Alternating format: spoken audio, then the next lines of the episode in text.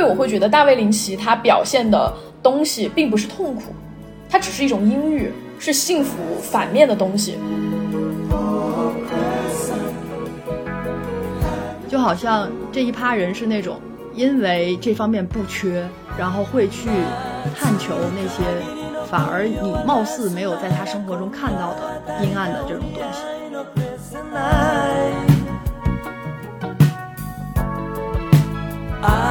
嗯，我相信这都是导演在表达梦境时候最本能的选择，那些也恰恰能代表他们所处的社会和文明的那种普遍性吧。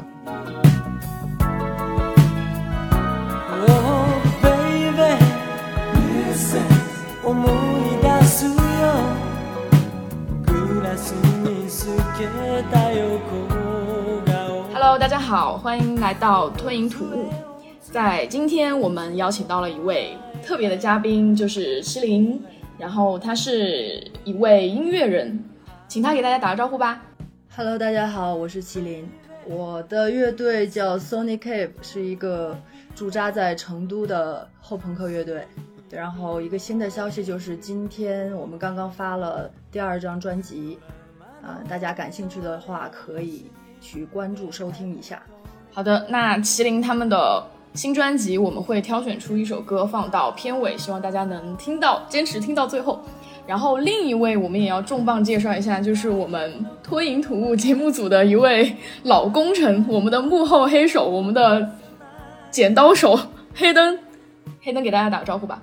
嗨，大家好，我是黑灯。嗯，介绍完我们的两位嘉宾之后呢，聊一聊这期的选题吧。就是我跟我们的嘉宾麒麟之前有一段特别奇妙的缘分，我们当时有一个契机进行了几个小时的对话。当然，那几个小时的对话里面，其实电影的话题占了大多数。他当时给我提到了一个他比较欣赏的导演大卫林奇，嗯，但是经过一段时间之后，我们再进行交流的时候，他好像对林奇导演有一些新的认识。嗯，我们在选定整个节目的一个主题影片的时候，他给出了《穆赫兰道》这个选项。我也觉得《穆赫兰道》作为大卫林奇的代表作，是非常值得拿出来聊一聊的。那么，麒麟要不要讲讲为什么你会选择《穆赫兰道》？嗯，因为当时说要讲一部片子嘛，然后因为又可能会，呃，跟我做乐队的这个项目相关，然后我就觉得它是对我影响，呃，从视觉和呃音音像上吧，然后对我影响还是比较大的，尤其是那种呃童年的那种影响，哎，也不能说童年，青少年吧，而且因为要聊一部片子的话，可能。呃，相对熟悉的导演，对他我还是稍微熟悉一点。嗯，好的好的。那我们的黑灯老师要不要来做一做《穆赫兰道》的电影简介？因为黑灯老师对大卫林奇其实也是蛮蛮了解的。好，这部片子呢，《穆赫兰道》是导演大卫林奇的长篇作品，首映是在二零零一年的戛纳电影节，它的豆瓣评分是八点四分。IMDB 的评分是七点九分，主要的演员呢包括纳奥米·沃茨饰演片中的贝蒂和戴安·塞尔温，还有劳拉·哈林饰演片中的丽塔和卡米拉·罗茨。嗯，贾斯汀·塞洛克斯饰演片中导演亚当和必须要提及的一个好莱坞资深演员安米勒饰演的是片中梦境里面公寓管理员 Coco 和现实中亚当的母亲一角。这个《穆赫兰道》啊，这部片子，大卫林奇把梦境的概念呢，全部用就运用到了极致。呃，破碎的情节、信息啊，还有后半部分这种梦境跟现实这种频繁切换，相信嗯，很多影迷朋友也是通过二刷、三刷甚至多刷来寻求情节的关联和它的线索的。嗯，不管是在电影语言维度，还是在演员表演维度上，这部片子确实是一个嗯。是林奇一个无法超越的高峰吧，甚至在最近几年，互联网世界把这个沃茨在电影现实桥段里面，他当时那个角色叫戴安啊，戴安赴宴那个那个赴宴中的那种无对白的表演，被那个就是西方那些影迷重新提及，普遍都被认为这是当年奥斯卡在表演类奖项方面最大的遗珠。嗯，在我这边简要横向对比一下。有些比比较有名的导演在表达梦境的作品上，嗯，包括黑泽明的《梦》啊和那个费里尼的《八部半》，它里边对梦境的描写方式，可能会发现东西方文化微妙的共通处。他们在符号化还有那个奇观化的这种呈现上，可以说有很大程度上能够满足观众更高层次的猎奇需求。包括梦里面那个狐狸娶亲那桥段，那几步走啊，那特别特别的有意思。还有三步一回头那感觉，还有就是女儿节娃娃那个桥段，包括八部半里边马戏团的那个那个呈现，还有大卫林奇他另一部电影《蓝丝绒》里面俱乐部的场景。呃，看过大看过的影迷都知道，这个大卫林奇好像比较钟爱这个俱乐部表演的这个场景。嗯、我相信这都是导演在表达梦境时候最本能的选择，也就是最能代表自己成长过程中的符号化的东西。嗯、那些也恰恰能代表他们所处的社会和文明的那种普遍性吧。哎，麒麟，我想知道你是怎么把你影迷的身份和你的音乐人的身份进行结合的呢？或者说，电影是怎么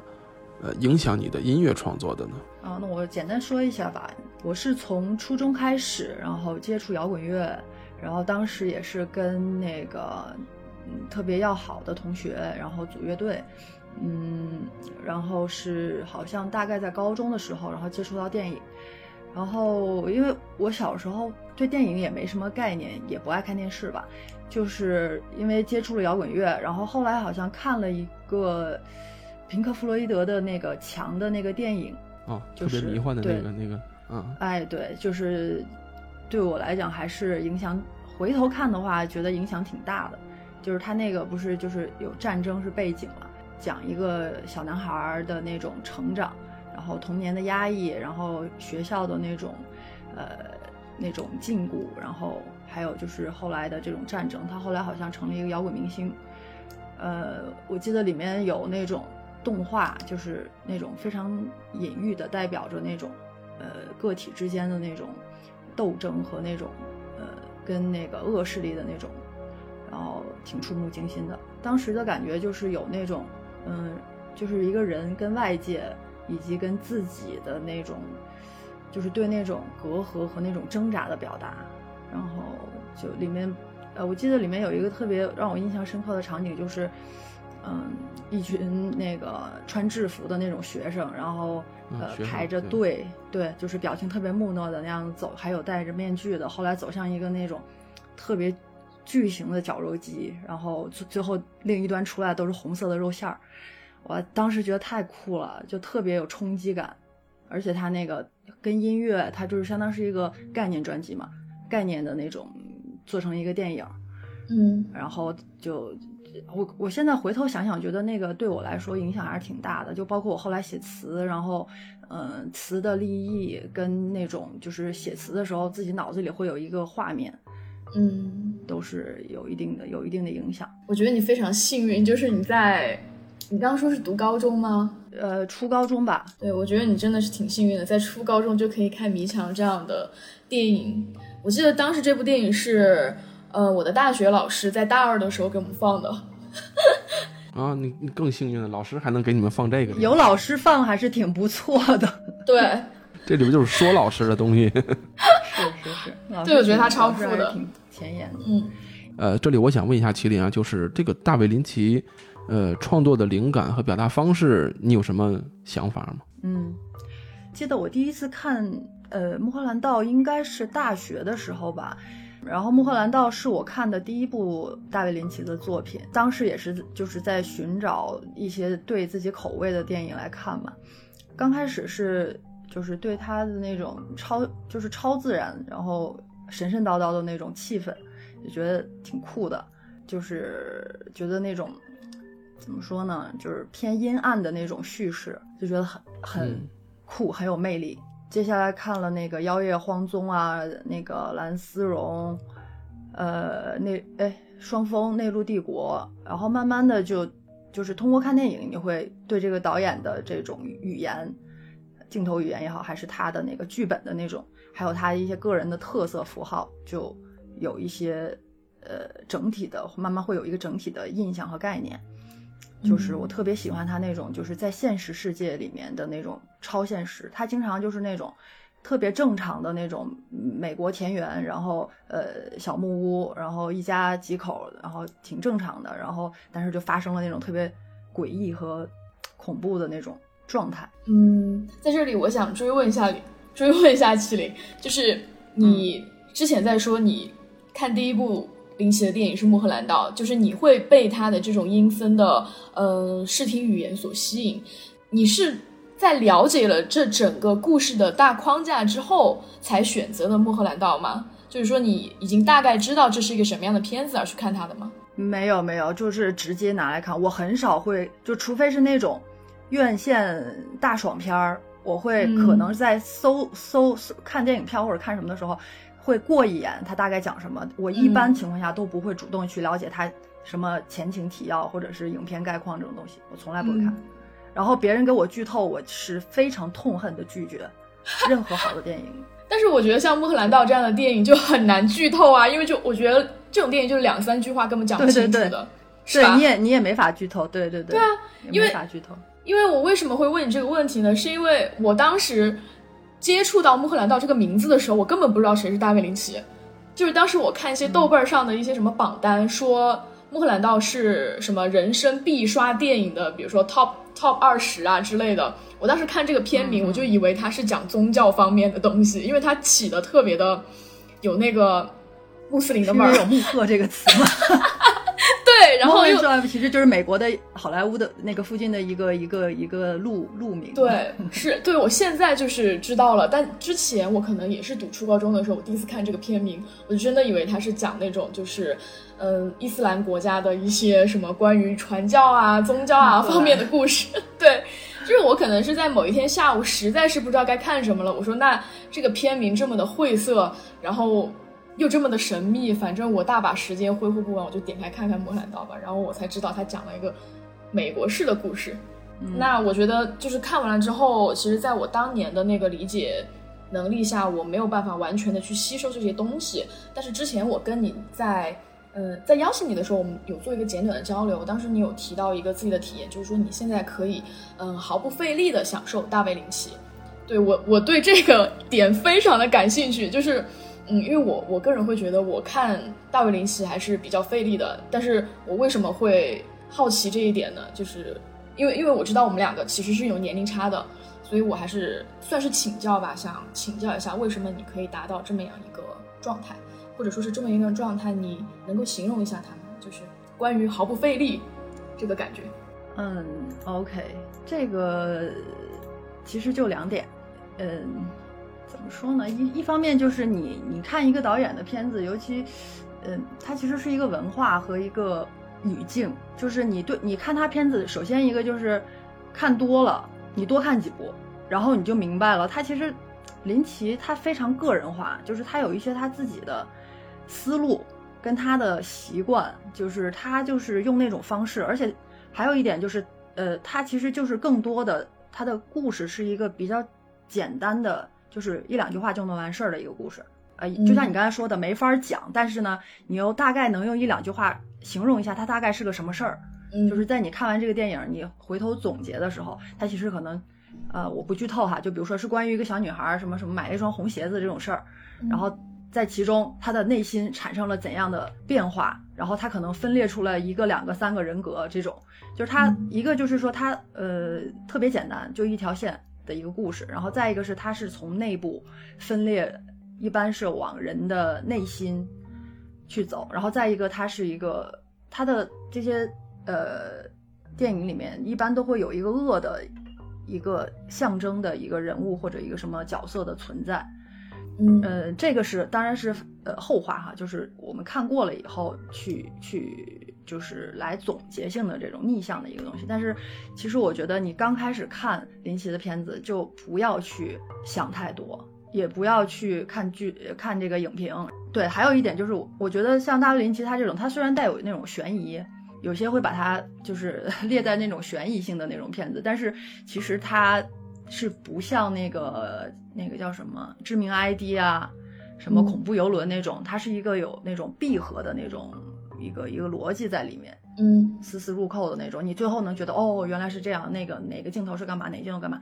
林奇他不是，他其实就是有一些特别嗯巧合性的，就是我记得我在哪儿看，就是说他自己在拍拍片子的时候，他有一些东西，他想表达的那个核心，它是一个固定的东西，但是他会用不同的方式去表达，但是都是比较晦涩的那种方式，所以你更多的就是去享受就好，可能一下两下，短时间找不到合适的语汇去去去去表达，但是其实林奇他更多的是一个把简单的东西往内挖，他不是在给你营造一个故事，他的目的不是给你一个故事或者给你一个剧情，他的目的是展现一个可能比较简单的一个，最后可能他因因为他也比较喜欢选择那种什么凶杀呀，然后这些就是比较阴暗的这种这种故事。谋杀呀什么之类的，就是他会主要是解读的是这个主人公的内心，他其实他也不开放，而且其实你看完他的那那几个片子，就感觉他其实想表达的就是大概就是那些，看多了也觉得挺单一的，其实，但是他又表达的很好，就是为什么我说他是一个很个人化的导演。嗯，就相当于你会觉得这些电影的核心，它传达的都是一些个人意志，对吗？嗯，肯定呀，导演嘛，他自己又参与编剧。也是，然后因为我说实话，我其实只看过大卫林奇的《莫赫兰道》，我没有去系统性的去看他的所有作品。就可能你是把他的作品，就大部分的都把它刷了一遍，所以你会感觉到再看大卫林奇，你已经摸通了他的套路了，对吗？所以你会觉得是毫不毫不费力的看吗？不是，我之前真没有，我是因为我们准准备做这个节目，然后我才回头翻了一下，我看他的片子。然后我想了一下，总结了一下，他好像最早他是学画画的吧？就是就是我不知道你们有没有那种感觉，就是身边有一些就是做艺术的朋友，他们就是如果是那种起步就是做那种纯艺术的，他们其实眼光很高，嗯，他们对于那种呃就是视觉上你看到的一些色彩还是什么结构这些东西，他有一些非常超脱的那种那种角度。嗯嗯，对对对，有有这种，就是这最近我比较看的多一点的那个让让考克托，法国那个就是那导演，他就是开始学画画的，他的那个电影就也是特别的符号化，也特别的特别的个人化，就是也也是那种神片儿，知道吗？就是云里雾里的那种的。对对对，就好像他们一旦就是做过了纯艺术以后，就没有办法接受那种好莱坞大片那种纯剧情的。那种那那种就是中规中矩的那种那种镜头跟那种剪辑，嗯，就好像觉得特别没有美感，嗯，就因为刚才不是说到那个享受林奇嘛，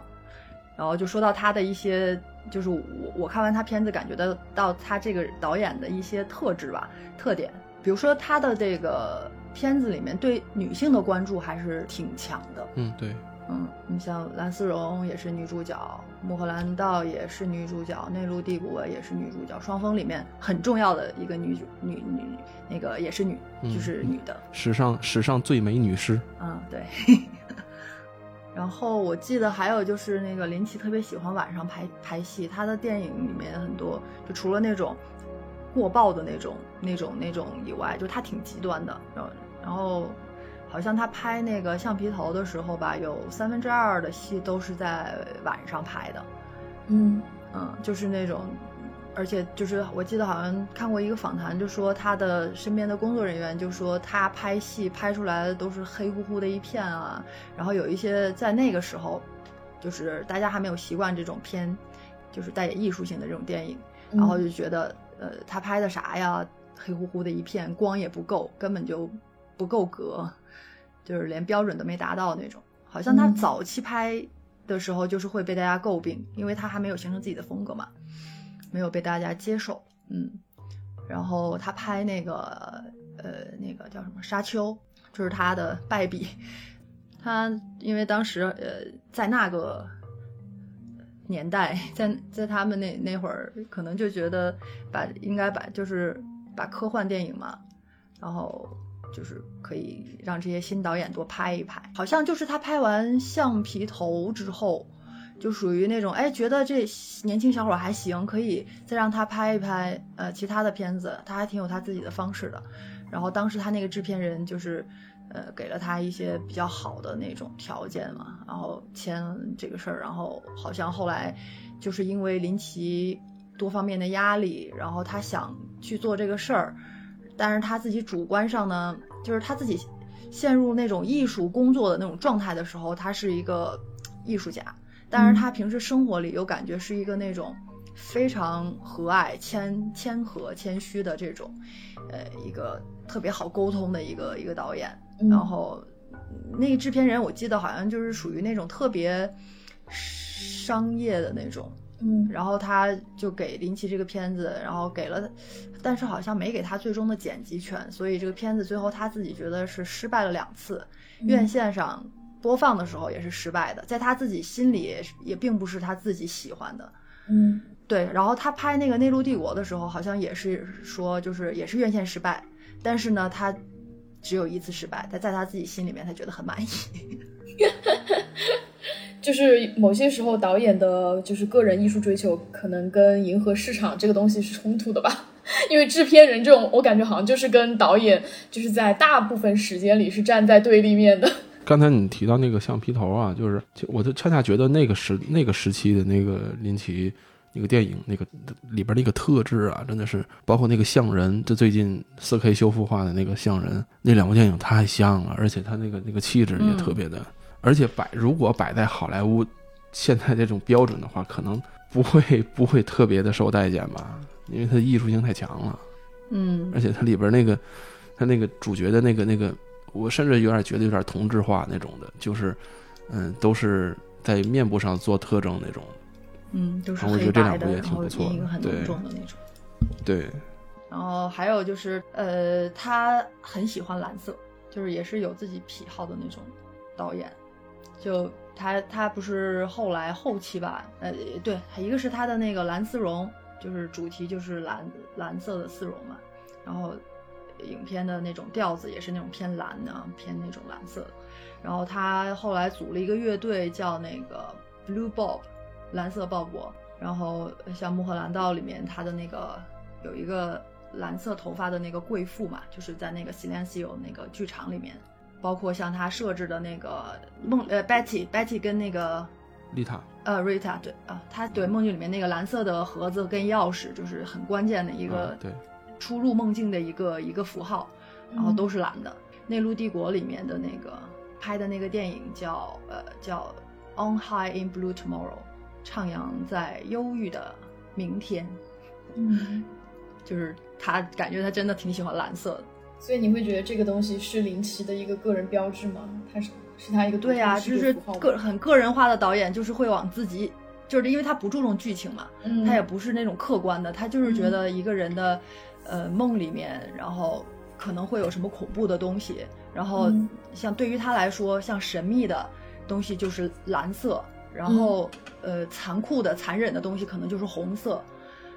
他就会用他自己的这种颜色，还有一些什么物体的这种东西去表达这个这个梦境和这种人对自我的这种剖析的这种感觉。嗯，我甚至会觉得这个蓝色已经成为了大卫林奇就是串联他整个电影世界的一个符号。我们刚刚聊完《麒麟》跟《穆赫兰道》这部电影的渊源，然后我现在再介绍一下，就是大卫林奇他自己的一些事情吧。其实大卫林奇他不仅仅是善用于弗洛伊德梦境分析法拍摄电影，其实他在音乐上也是颇有建树的。当然，这一点也是当时麒麟告诉我的。然后我就去豆瓣上做了一些 research，在大卫林奇他的影人页面中有跟他相关联的电影有一百七十多部。当然，我们可以在那个 list 里面看到大卫林奇他在每部电影中他担任了哪个角色，他自编、自导、自演，还自己亲亲自上阵操刀配乐。其实我觉得像这种表现，把大卫林奇定义为就是天才型选手也不为过。因为很多人他可能倾尽一生也没有办法在某个领域有所建树，嗯、但我觉得像大卫林奇这种天才型选手，只是很轻巧的就选择了电影这个领域，或者选择了电影这个表达方式去做自我的一个表达，电影就相当于是他自我表达一个手段，而他通过这些作品得到这些名声，只是他才华的一个附属品。所以我觉得他的成功，在我的眼里看上去是那么的水到渠成，又毫不费力。其实我翻到了我很多年前看《莫兰道》在豆瓣留下的短评，就只有四个字“神经病啊”，然后配了三个感叹号。对，这就是我对这部电影所有所有想说的话了。那你应该再看一遍。对，可能是那个阶段，就是对这个电影的理解啊，就是可能也是观影量的不同啊，对这个理理解能力上，可能是有有一些不一样的那种感觉吧。但其实这部电影我看懂了，但是就如我刚刚所说，这部电影我没有办法用两三句话去说它讲了什么。对他这是褒义的神经病啊。对，然后我也不会去去分析它某一个场景，然后背后藏着什么，因为下面有好多好多长评，非常专业的去讲这种事情。就是我看完了之后，我就会觉得他是一个很优秀的神经病。对，就刚刚麒麟说的，就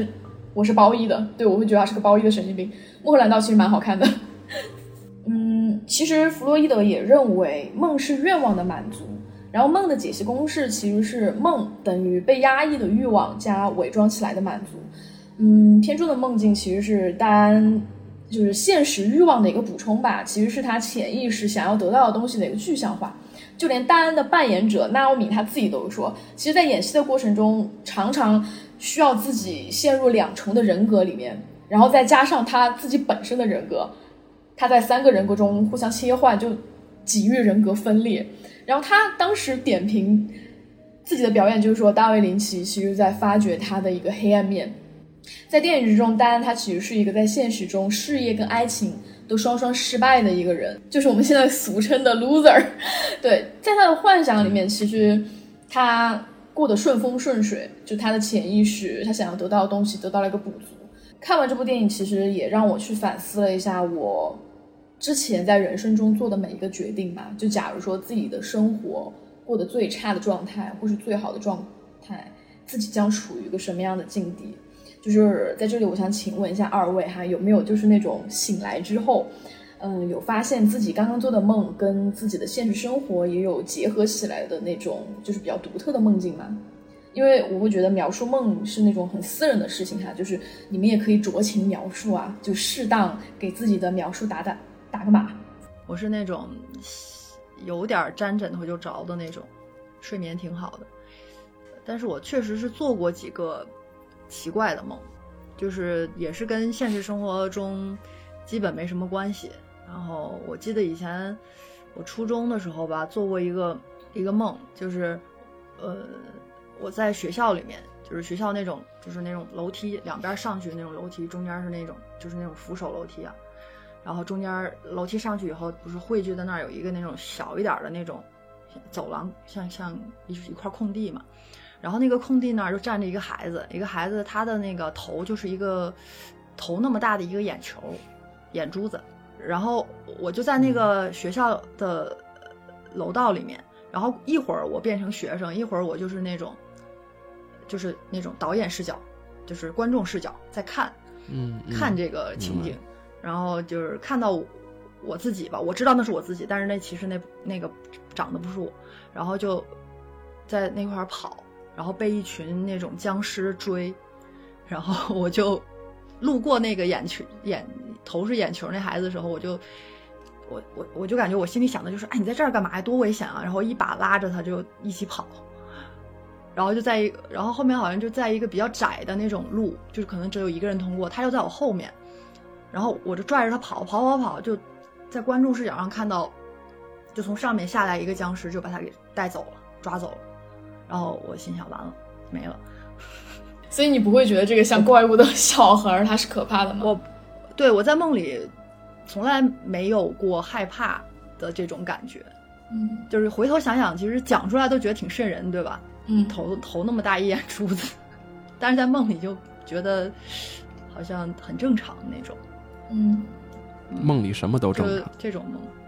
对，就梦里面你很很冷静，嗯，那我这边讲讲我自己的故事吧，因为我每次做梦就是醒来之后就会反思，然后我这边有两个，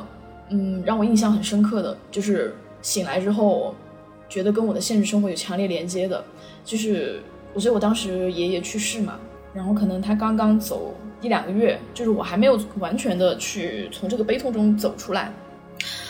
我当时做了个梦，我就梦见我爷爷，他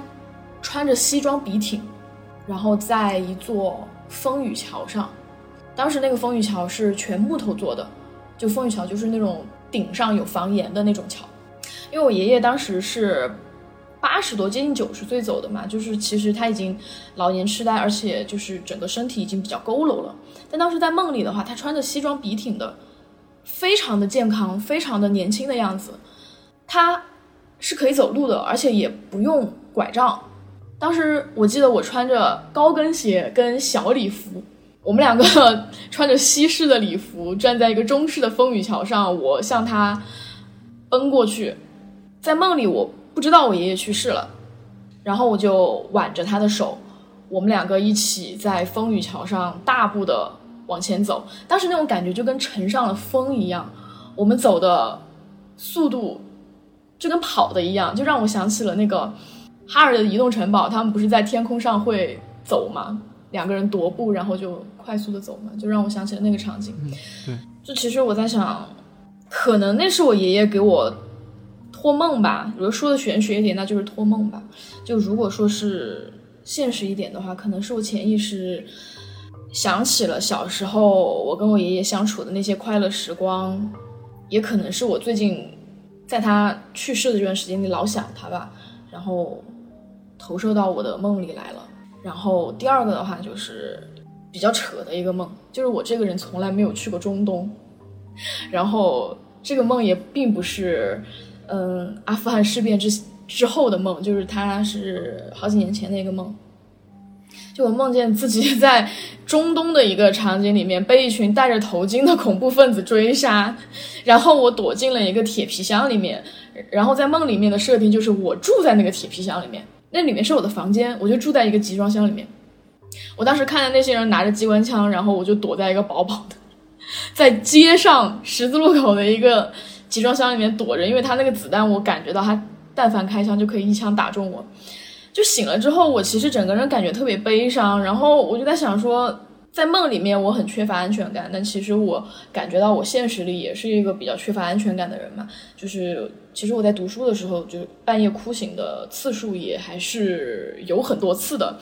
嗯，但是我没有办法真正去归因自己为什么会缺乏安全感。但是这种情况就是在我真正自己开始工作之后就少很多了，就是自己已经可以自立自强了嘛，真的就会情况好很多，再没有哭醒过，就可能就是不再依附家庭的这种感觉，对于我来说是一种情绪上的救赎吧。因为你那会儿内心已经很强大了，不会再有这种这种这种缺失安全感的这种情况。对，就可能在学生时代，我是必须得有依靠的，我必须得去依靠家庭，或者就是依靠父母。是有这种关系上的联系，但是现在的话，我只相信我自己，我也只依靠我自己，所以我是真的再也没有在梦里哭醒过了。我觉得这个其实挺奇妙的。嗯，刚才听你说这个，我就想到，嗯，就是说梦里面，就是你说梦里面会梦到就是自己，呃的，就是爷爷嘛，然后还有就是没有安全感这件事儿。我觉得其实不得不说一下，就是所谓的那种童年噩梦跟那个原生家庭的这种。就是一个孩子，如果小时候就是缺乏某方面的，像你可能哈，我我猜哈，大概就是小时候觉得自己没法把控自己，就是可能经济上啊、生活上啊没有办法自己完全靠自己，然后这个方面可能是你觉得是一个让你没有安全感的一个一个方面，然后可能你长大以后，你的努力方向跟你。对幸福的这种定义啊什么的，就会有一个自己的这个标准。嗯，然后我就想到，就是你看大卫林奇，他其实也很奇怪，他他的那种家庭是那种中产，比较富裕的，然后他小时候的生活也是比较阳光的那种，呃，然后跟小朋友们玩啊什么的，然后那种典型的美国，就是大家住的都挺近的，然后跟。旁边的邻居啊，关系都很好啊，然后在花园里玩啊，一块儿去去做一些小孩子们、小男孩做的事儿。然后他，但是他后来，你看他学了画画，然后他后来去做电影，他的表达却是一种比较暗系的这种，嗯，这种方向，嗯啊。然后其实我我也是最近想到，我就觉得好像会有这么一类人。就是我跟林奇这一点有一点像，就是因为我的家庭各方面也是，就是，呃，跟身边朋友对比，或者是呃跟一些其他的圈儿里面的音乐人对比，就是也是属于那种中规中矩，然后小时候没受没受过什么制，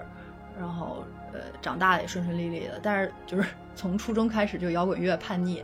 然后看那个比较阴暗的东西，然后猎奇，就好像这一趴人是那种因为这方面不缺，然后会去探求那些反而你貌似没有在他生活中看到的阴暗的这种东西。嗯嗯，我就是想到这一点，就是有有一些人，当然他也会，就是他的生活，就是他的痛苦，可能就是他创作的一个源泉，嗯也有这样的。但是好像也有这一类的人，就是他可能生活的哎没有什么问题，嗯刚才说那个，嗯，林奇的这个家庭情况啊，当时，嗯，其实我我还是想到我刚才看说的那个让让考克托，三几年还四几年那会儿，他拍电影拿一千多万法郎，他也是那种特别，特特特别中产，甚至都呃呃极其有钱那种，家庭家庭条件特别好，然后也是拍出那种神片来，就可能真的这种家庭际遇跟他的实际艺术创作关系好像并不大。他那拍的那种片子，就是也是那种特别神神叨叨的，就是现在看着也特别都都有可能都没法理解。但是可能在咱们的咱咱们的认知里边，艺术家穷嘛，对吧？嗯，宋庄树村里面那种倍倍儿穷那种的那那个搞艺术的、搞画画的，以前那种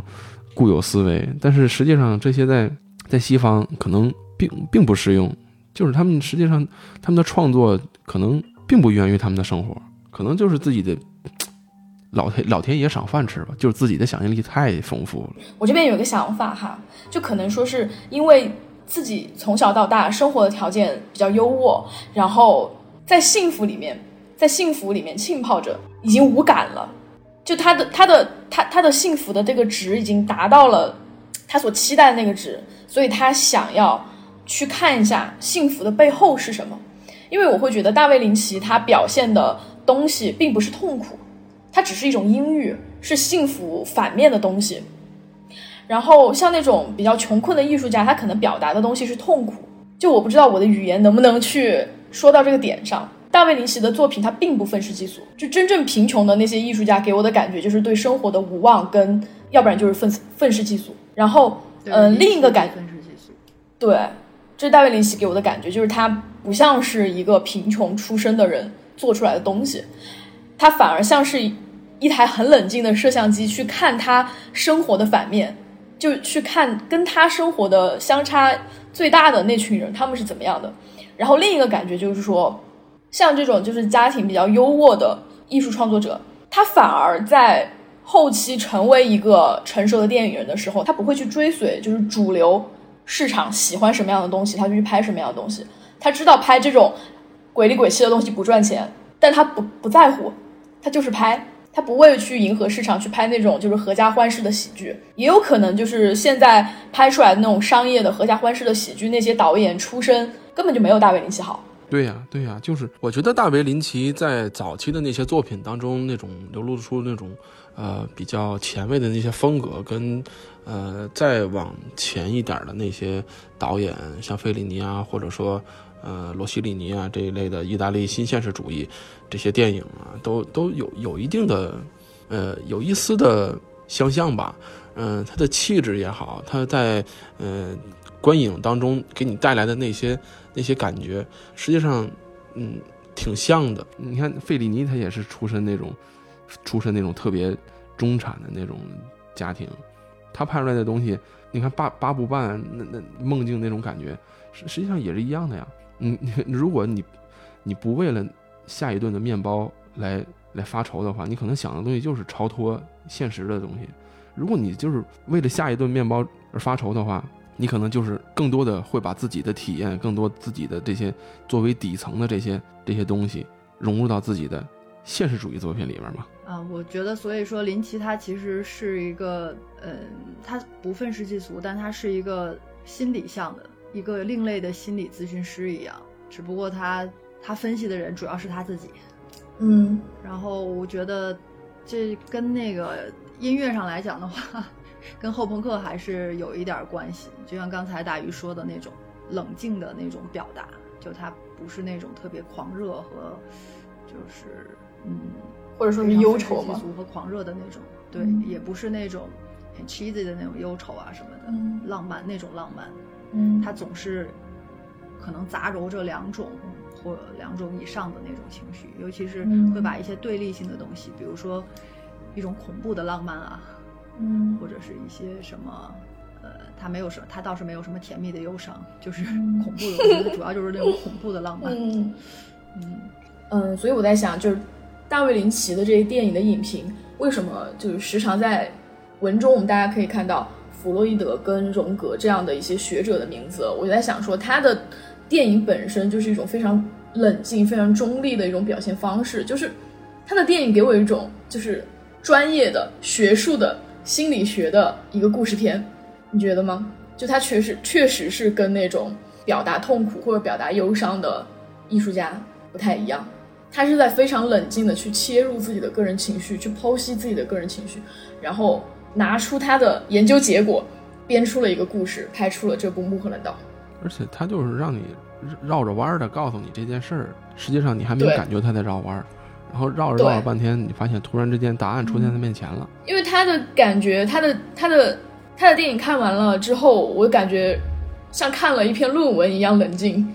嗯，有有点这种感觉。那我这边就回到大卫林奇本身再来讲一讲吧。就像刚刚麒麟所说，其实大卫林奇在费城艺术学院，他以前是学习艺术的，但他求学失败之后才转而去拍摄电影，然后受到了 AFI 就是美国电影学会的认可。他在年纪比较小的时候，就在一众成熟的电影人中脱颖而出夺魁。在我看来，其实大卫林奇是比较偶然的接触到了电影这个表达形式。然后获得成功之后，他才进入了美国电影学会去研究，才去读电影研究这个学科。然后后来他在好莱坞成功也有所建树。其实，在表达各种认知的方式里面，就是麒麟跟黑灯两位有自己独特的偏爱吗？就是，嗯，那麒麟先回答，就是我想问麒麟为什么会选择音乐这么一个表达形式呢？甚至到后面也会聚焦到后朋克这么一个小众的流派。是你自己潜意识对音乐的，嗯，这个形式有所偏爱吗？我高考的时候，当时是想过考那个电影学院，然后就没考上嘛。然后那个乐队就是我跟初中就跟我一个好朋友，然后一起组。后来就初中、高中，然后大学，因为那个氛围不太好，但是也是敲敲打打的搞了一下。然后来了成都以后，就一直在。组队啊，就没有就觉得乐队应该就是生活的一部分，如果没有的话，就觉得没有意思。就是如果逆向的 回溯一下，就感觉好像你搞这个音乐的话，你可以把这种影像，因为是可以有幻想空间的嘛，想象空间，然后也可以跟音响，然后和文字像歌词都放在一起，就还不错这种表达方式。小时候就喜欢音乐，然后接触摇滚乐就是初中的时候嘛。搞乐队的时候也没有明确的说搞什么，那会儿连后朋克是什么也不知道。就早年听的音乐里面就是什么都听嘛，然后记得就什么什么山羊皮啊、Radiohead 啊、Nick Cave、Sonic Sonic Youth 啊、平克·弗洛伊德呀、The Cure 啊，就就是后来慢慢慢慢听，就发现自己会听向那种偏律动跟那种。阴暗一点的东西，嗯，然后这不就是后朋克吗？也是，对，就是就一点一点的就过来了这种。嗯，明白。就其实你自己也是在慢慢的尝试跟实践里面，然后找到了后朋克其实是比较适合你的表达的这么一种流派吗？嗯，对，因为因为我记得初中那会儿刚搞的时候，那会儿都是听什么比基尼杀戮啊，什么 L 七啊，就是朋克。因为简单嘛，就扒了歌就可以，大家就可以排练，可以玩，可以演出。对，那会儿然后三大件一下一排很爽那种的，爽到了就可以。啊、对，当当时就是觉得，首先我要把这个东西搞出来，因为你学了吉他是吧，学了鼓，你就感觉哎，我先得有个东西弄一下呀。尤其像学鼓、学贝斯这些，你说不搞乐队是吧？自己在家每天跟那儿跟那儿弹，跟那儿打，多没意思呀。其实我觉得后朋克就是非得说一下他的那种，就觉得他能表达的维度跟他的风格的，就是能多元一点。因为后朋克它可以，它有那种比较哥特的，然后有那种呃像 The Cure 啊，然后那个那个苏苏克西女妖啊那种偏那种浪漫一点的那种哥特一点的那种方向，然后也可以是那个呃像那个 Gone of Four 啊，还有就是很多啊，包括那个 Joy Division 这种比较阴暗的同时又是比较律动、比较偏朋克一点的这种。猛一点的，然后也可以往新浪潮那方面走，然后加合成器什么的，就是它相对那种嗯类型化的东西，因为金属我不太喜欢，然后就是觉得它的那种音乐空间比较大，然后它里面的东西能包含的那种情绪跟态度，又是我比较喜欢和能适合我的那种感觉。嗯啊，我记得我当时去看你的 live，就是整个感觉给我就是下面。很沸腾，然后你在上面非常冷静又克制，其实你都没有怎么跟观众互动，甚至没有去煽动，没有去煽动观众，但是他们就是非常的，我就在下面，他们有有有在转圈，开火车，对，他们在开火车，然后你整个舞台给我的感觉其实也是会比较，嗯，在冷静跟克制上会有一些阴郁，会有一些危险的感觉，对，就是后朋克的演出，大家都是这样的。是吧？我自己，对，就就其实像自赏也是，就是 shoegazing 嘛，这个就是跟朋克齐头并进，但是他们之间互相有交集，但是又算是两种风格的这个，就是自赏嘛，shoegazing 嘛，盯着自己斜看，就是他就是一个不太对，就是他不会太跟观众的呃，就是大家好啊，这边的交流在哪里？对对，就没有这种这种东西，这个也是我喜欢后朋克的原因。嗯。我觉得确实跟你的性格非常像，就是我还我咱们私下还是挺好，嗯，挺好那个的吧，挺好接触。因为因为我觉得我我不是说我不是说你的性格难以接触，是因为我跟你交流，我感觉到你是一个就是情绪不是那么外露的人，就是你说话的语气很平，然后你并不会就是像我这种说话就比比较抑扬顿挫，我可能说到激动的时候会。拍拍桌子之类的，就是你的描述其实都比较冷静跟克制，但你话很多，就是对，就是 就是如果是后朋克的话，其实他就是比较偏克制和冷静的这种。那黑灯老师这边，我我这儿这个怎么说呢？嗯，认知，你刚才说的那个认知啊，表达认知上面，我其实没有太多的点。虽然我我也听音乐啊，也也也也一样，就是从上学的时候开始听那些乐队啊，怎么着？但是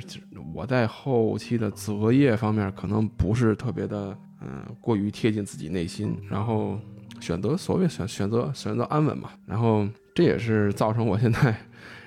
认为这个表达认知方面可能与这个我现在所处这个环境可能比较关系关系大吧，因为我现在是在所谓的国所谓的国企啊工作啊，就是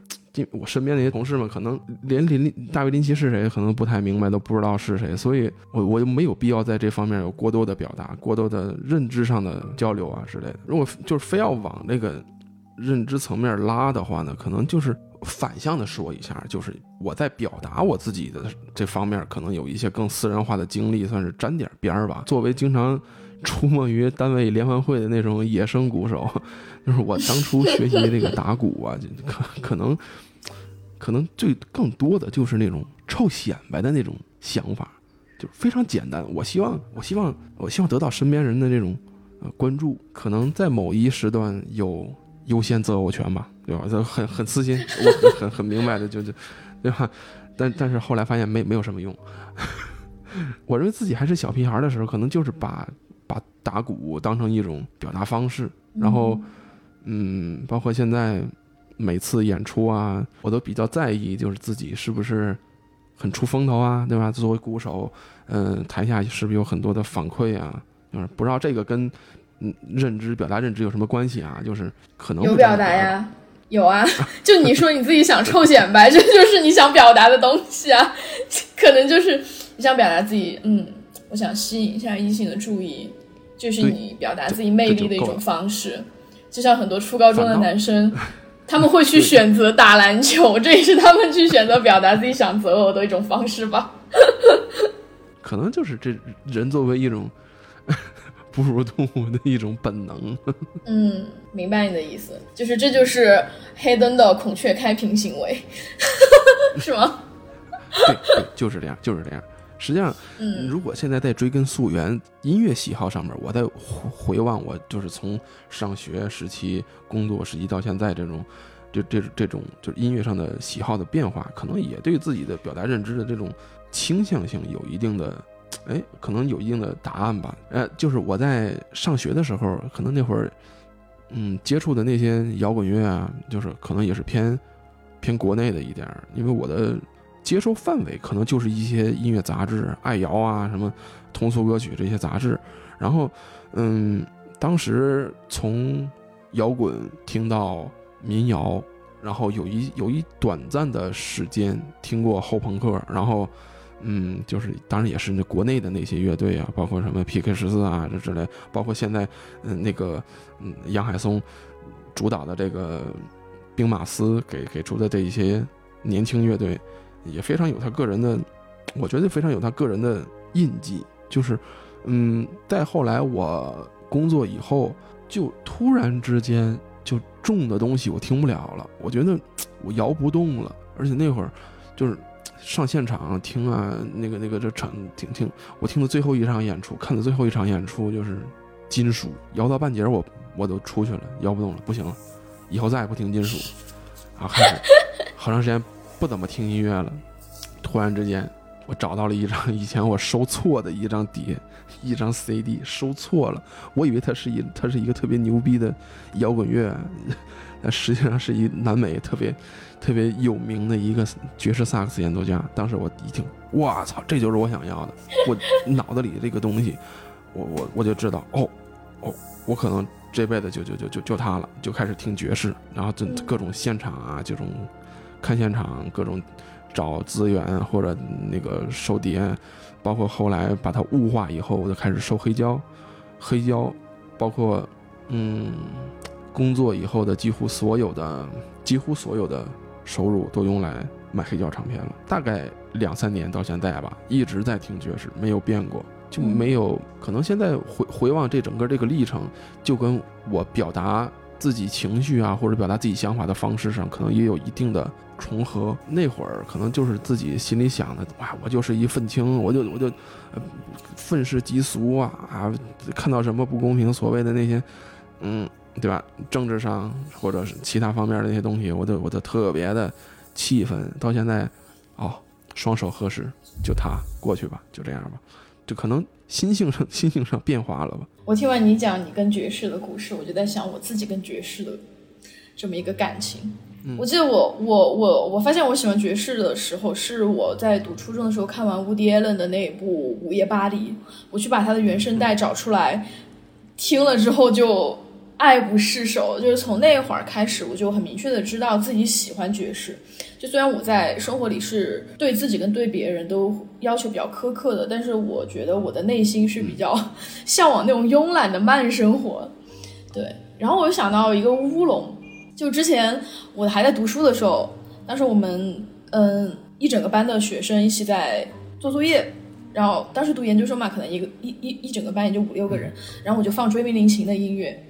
嗯，到后来有一个男生跟我说啊，你喜欢追名林琴啊？他说那你应该很喜欢摇滚喽。我说我什么时候表现出来我我像一个喜欢摇滚的人呢？就我在想说，追名林琴他是一个就是曲风比较多元的人嘛，但是我最喜欢的还是听他的爵士。我在想说，我喜欢爵士会不会对会不会是我潜意识里面就是嗯，我真正向往的就是一种慵懒的慢生活。我甚至就觉得我老了就应该住在海边。然后每天踢着个拖拉板，然后去海边玩玩、冲冲浪啊，怎么样的？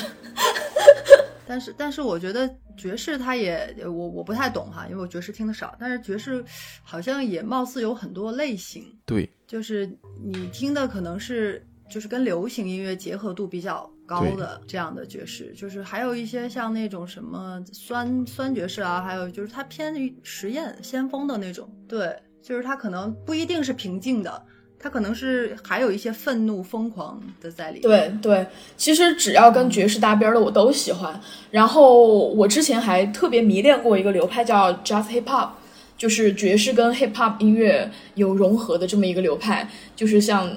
蛋堡啊，或者说是像 New j a Bass 呀、这样的一些音乐人，就他会带一些节奏在里面，这个我也很喜欢。就不管是古典的，然后还是加了 hip hop 元素的，我觉得我都喜欢。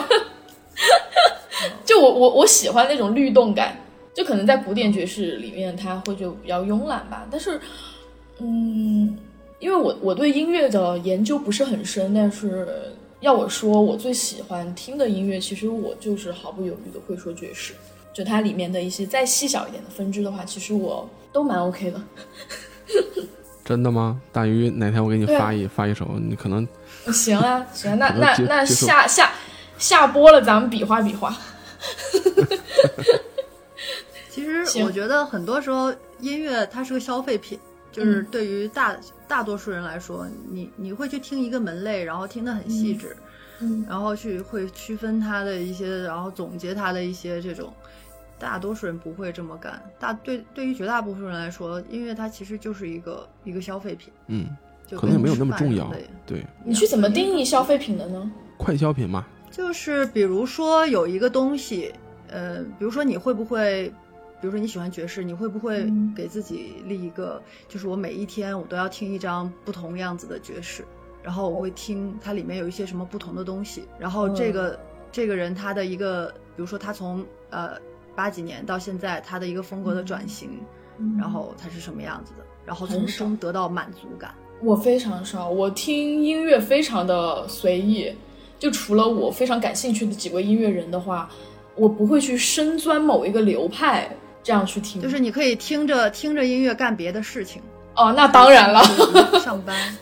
是的，这这种我就我就做不到，我这就是消费品。我必须我必须要有有一个专门的时间来听，然后嗯对我也是，就是我没有办法，我会。分心，天哪，好吧，好吧，就是你没有，你做不到，就是你在听这个东西的时候，哇，你心突然就被突然咔这个地方想起来，你就被打动了，你直接就根本就工作不下去，对对对对好吧人对，没办法集中精力。嗯，嗯，因为像像我刚刚听到你说消费品这个的时候，让我想起了就是消费行为，就是因为我是没有买专辑的习惯，就我连数字专辑我都不会买，我最多在音乐上的消费就是在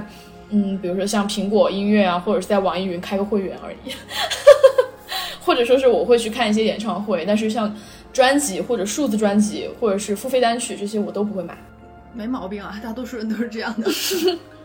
就可能我没有我没有实体实体专辑的这种收藏的癖好，而且也没有要打榜的明星，所以在这方面还是比较佛系。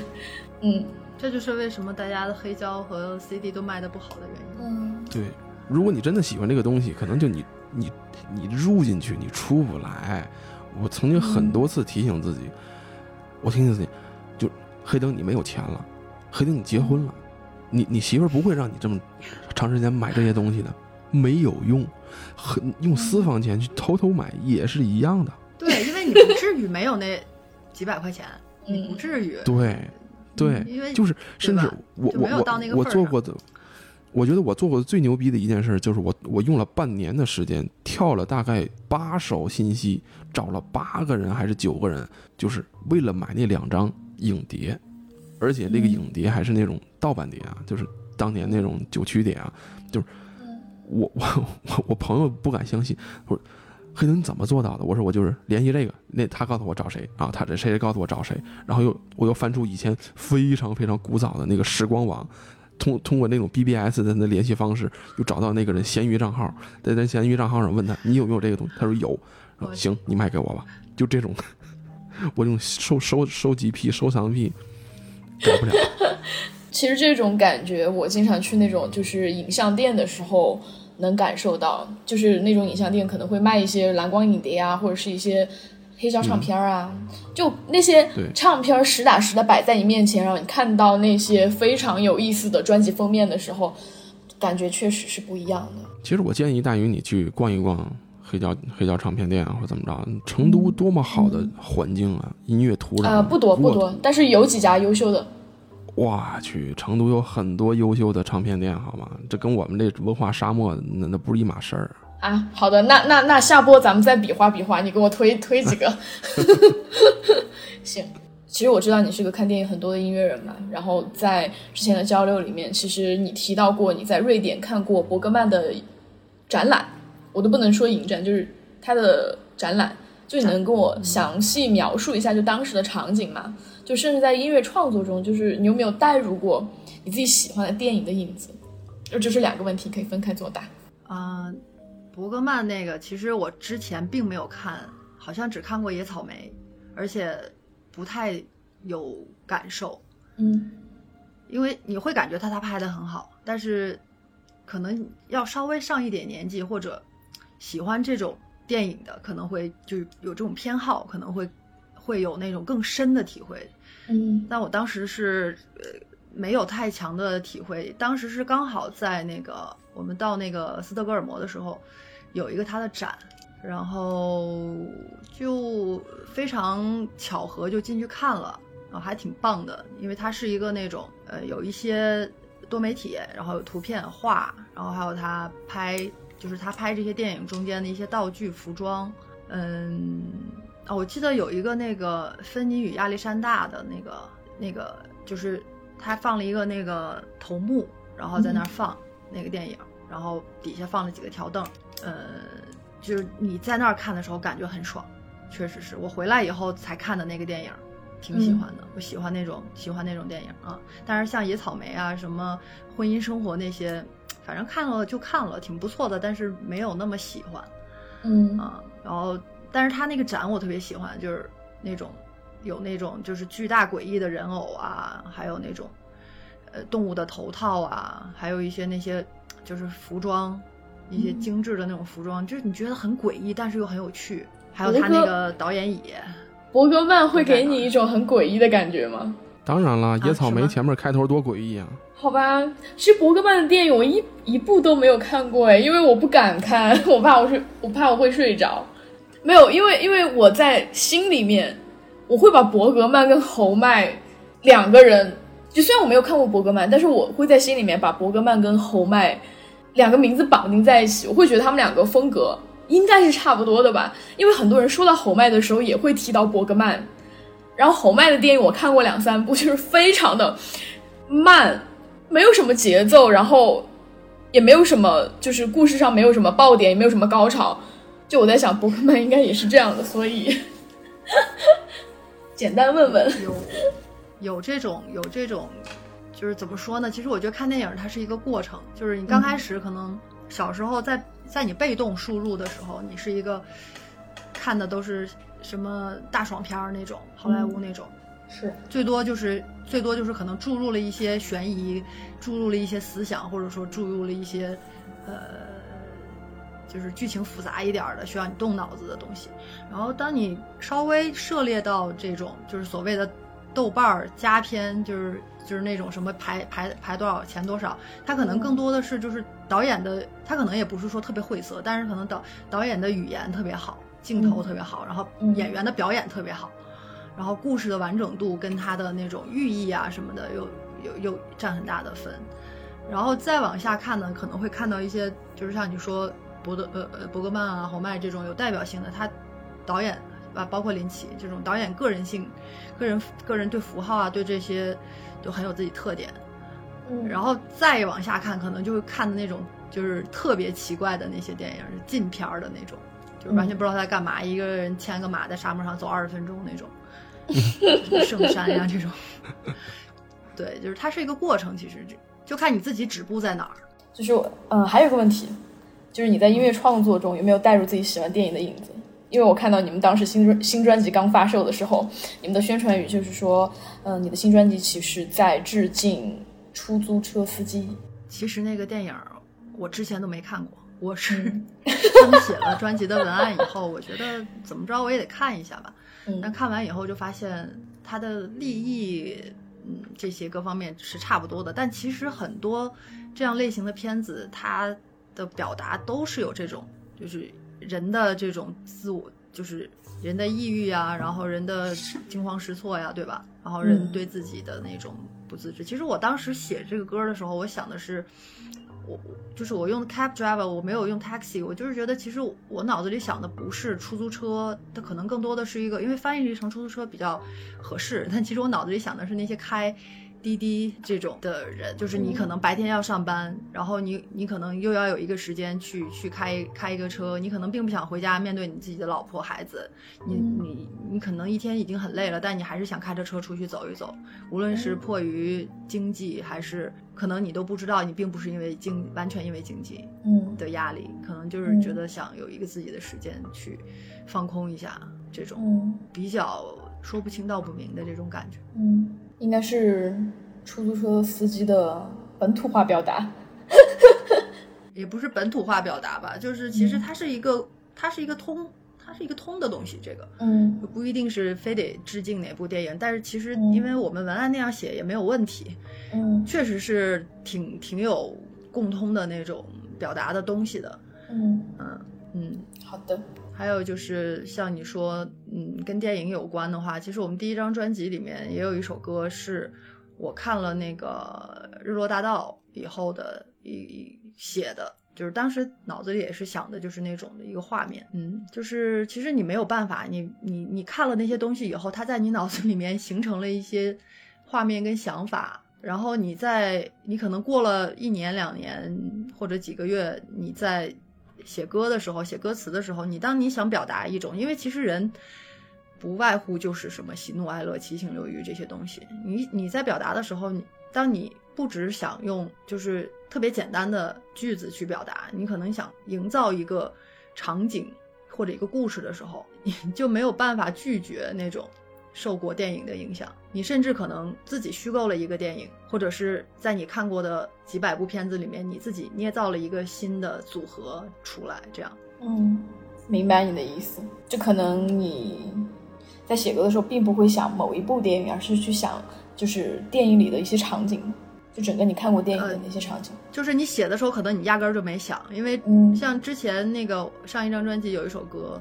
就是我们在有一次接受采访的时候，就是主持人就问说是不是他，因为他他说他看了歌词，听了这个歌，第一时间就想到那个使女的故事，嗯也嗯是一很很优秀的一部美剧嘛。嗯然后他说了以后，我回想了一下，我才觉得哦，好像确实是这个样子，就是。嗯但是其实你你想一想，你也想得通，因为其实大部分的感情跟你想表达和或者控诉的什么的东西，不外乎就那几种。嗯嗯，所以其实写的时候，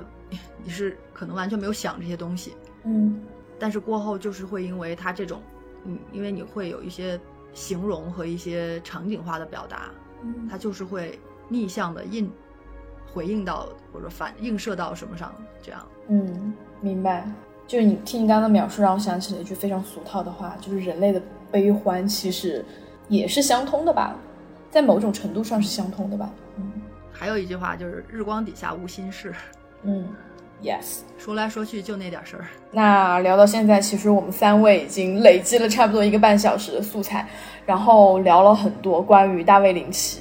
聊了穆赫兰道，也聊了我们自己的梦，聊了七零作为一个音乐人是怎么看待音乐跟电影之间的关系的。嗯，在这里的话，其实整体聊完，我个人会感觉大卫林奇这个导演是没有办法用一期节目完全说清楚的，所以我们在这里更多的只能去带来一些个人的感受。然后今天也特别感谢我们的嘉宾麒麟能做客到我们的节目之中，然后跟我们去聊一聊这么晦涩的大卫林奇，然后也欢迎黑灯，对我们准备以后把这位幕后黑手就是多多的拉到台前，跟我们的听众朋友们见面。那好的，我们今天就在这里结束吧。然后片尾曲我们会放，嗯，麒麟的乐队就是 Sony Cap 新专辑里面的一首歌，是他自己选出来的，非常之优秀，然后也送给大家。好的，那拜拜啦！祝大家以后都能做美好的梦，少做噩梦。好了，拜拜，我是大鱼。拜拜，我是黑灯。拜拜，我是麒麟。